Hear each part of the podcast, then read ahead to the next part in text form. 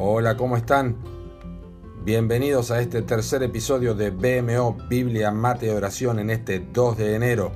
La lectura sugerida del plan cronológico es Génesis capítulos 4 al 7. Y nuestro episodio de hoy se llama Autoridad de quien y está basado en Génesis 3.1 que dice, con que Dios os ha dicho, no comáis de todo árbol del huerto.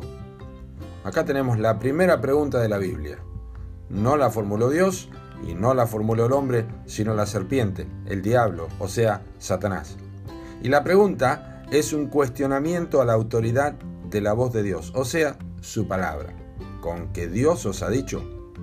Muy poco tiempo después del mandato divino para el hombre, vino el cuestionamiento de la veracidad del mismo por parte del padre de la mentira, como lo llama Jesús a Satanás en Juan 8:44. La astucia de este cuestionamiento radica en que fue de carácter fundamental para lograr el resto del objetivo de Satanás, o sea, implantar dudas sobre la voz de Dios siempre. ¿Acaso nos preguntamos, ¿es una sorpresa esto? Un autor llamado John Phillips dijo, tres capítulos desde el inicio de la Biblia y Satanás aparece por primera vez. Tres capítulos antes del final de la Biblia y Satanás es visto por última vez. El resultado de su obra se puede ver en cada página entre medio de estos dos extremos de la Biblia.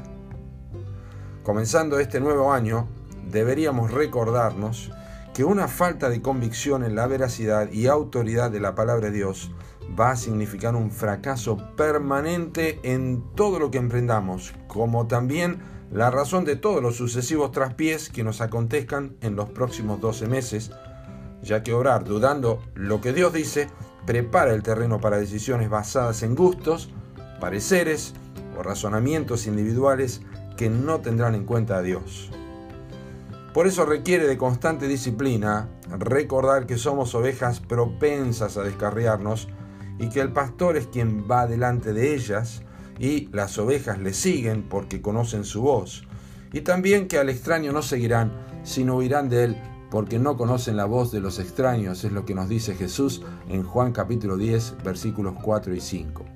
O sea, no se trata de especular acerca de si el cuestionamiento va a venir o no, porque sí va a venir.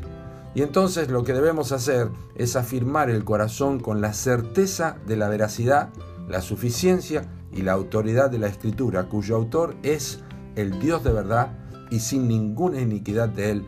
Deuteronomio 32, versículo 4. Es como un suicidio espiritual suponer que el enemigo va a cambiar su estrategia porque no lo va a hacer. Va a traer sus, cuestionamientos habituales. ¿Con que Dios os ha dicho huid de la fornicación? Primera de Corintios 6, 18. Si todo el mundo lo hace, ¿con que Dios os ha dicho estad siempre gozosos? Orad sin cesar. Dad gracias en todo, porque esta es la voluntad de Dios para con vosotros en Cristo Jesús. Primera de Tesalonicenses 5, 16 al 18.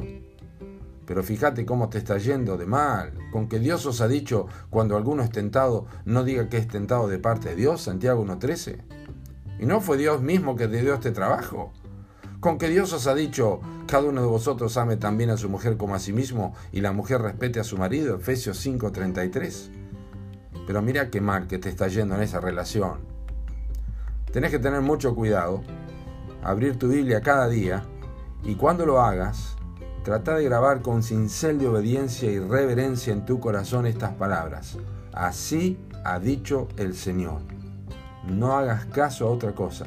No es un lavado de cerebro pensar así, es un cerebro redimido y sabio que no precisa discutir alternativas para lo que ya ha sido dicho para su propio bien de parte del Espíritu Santo.